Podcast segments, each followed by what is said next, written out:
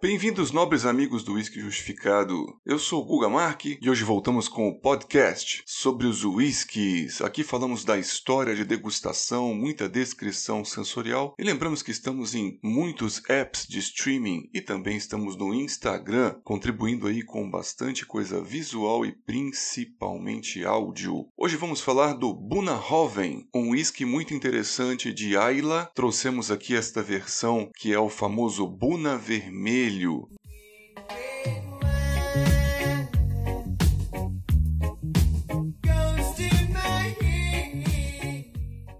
Pronúncia dele seria Eirina Grina. É um whisky que não leva filtragem a frio e também não é adicionado corante. Então tem aí bastante sinônimo de pureza também. Foi o meu primeiro Buna, estava extremamente acessível o seu preço, além de um litro. Eu consegui com um amigo que estava no Duty Free do Uruguai depois que eu bebi, comecei a estudar sobre ele e fiquei cheio de dúvidas, pois inclusive rolava nas redes sociais uma fama não boa, que muitas pessoas teriam dito que seria um dos piores bunas que já tinham provado, mas eu nunca me deixei abalar pelos boatos e fui para cima. Ou seja, ele é um whisky sem idade ou sem declaração de idade, mas ele faz o seu descanso, sua maturação ou seu envelhecimento em barris que anteriormente maturaram vinho, e a origem seria tanto italiano quanto francês eu fiquei com muitas dúvidas, pois senti muitos aromas aqui complexos e acabei mandando um e-mail lá para a destilaria. E eles me confirmaram que é 100% de cevada maltada não turfada, além de não ter barris, nem ex-sherry e nem ex-bourbon.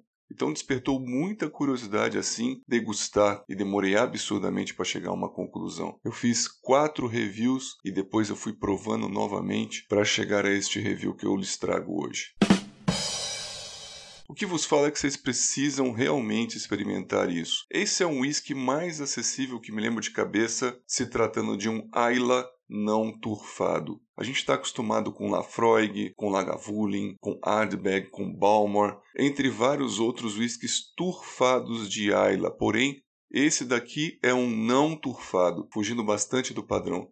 E imaginem ainda que o nosso paladar está totalmente acostumado com whiskies que são maturados em barris que antes maturaram o bourbon e também os barris ex-vínicos fortificados, principalmente o Jerez e o, também o vinho do Porto. Então, eu até acredito que é por isso que muitas pessoas acham que seria um dos whiskies mais diferentes que já provaram, pois o nosso paladar, que está acostumado com uma coisa, tem uma surpresa aqui, pois a maturação é muito diferente.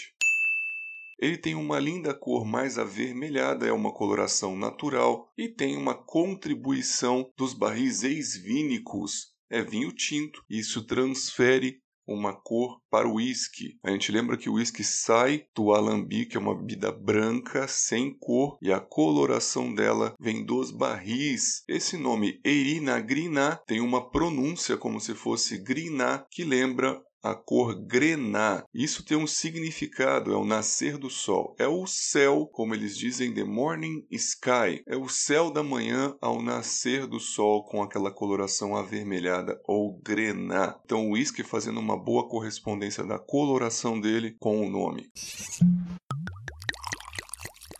Seu aspecto geral é um whisky bastante aveludado vínico que puxa um pouco mais para madeira seca, baunilha e um caramelo picante. Justificando a fase nasal, o que mais impressiona realmente são os sinais de maturação ex-vínica, lembrando sim um sherry, porém como se fosse um barril um pouco mais tostado. As suas notas da madeira são bem aveludadas e muito visíveis, principalmente trazendo especiarias como cravos e bagas de baunilha picante, além de chocolates e muito amendoim com algumas amêndoas. Tem boas notas frutadas, lembrando um spray zester de laranja e de limão, além também de maçãs e mamão, uns frutos secos como tâmaras e tamarindos que são um pouquinho mais azedos, além de cerejas pretas. As notas doces dele trazem caramelos ao leite e açúcar queimado, assim como melaço e aquele mel cristalizado.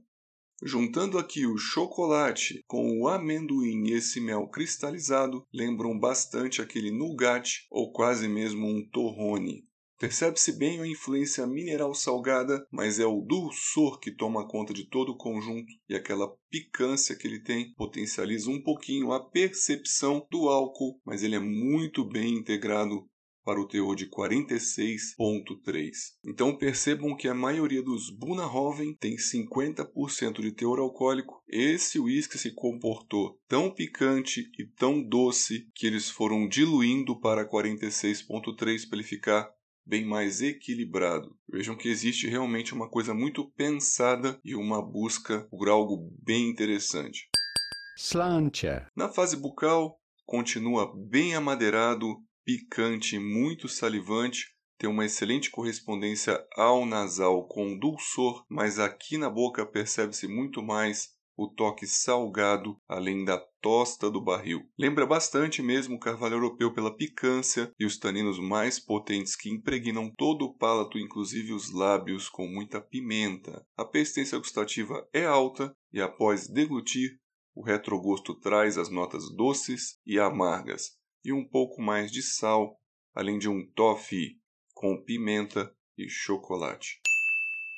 Nós vamos finalizando então dizendo que ele harmonizou bastante com chocolate e flor de sal e os aromas da taça seca são apaixonantes, principalmente quando você deixa aquele restinho na taça e vai sentir no dia seguinte. Aparecem aqui marzipan, chocolate caramelo, framboesa e ameixa em geleias. Realmente uma delícia. Nós gostamos muito dessa proposta da destilaria, que realmente quis fazer algo 100% ex-vínico, sem a influência de outros barris. E talvez a gente entendeu aqui por que não poderia ser um whisky com mais tempo de envelhecimento. Ele precisava ser realmente um whisky sem idade, pois com menos tempo de barril já ficou muito picante. Tudo isso também, pois a gente viu a resposta da destilaria quando a gente perguntou se tinha barril ex-bourbon no meio. Eles falaram que não, pois a proposta era um whisky não turfado e sem 100% de barril ex-vínico. Lembrando que o nosso paladar está acostumado muito com estes barris convencionais e às vezes aí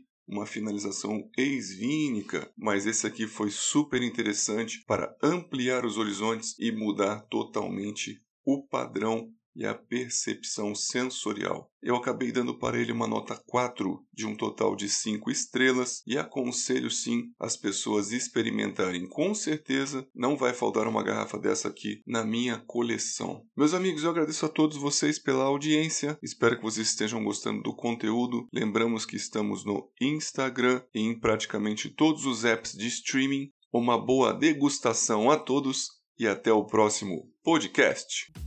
Maybe.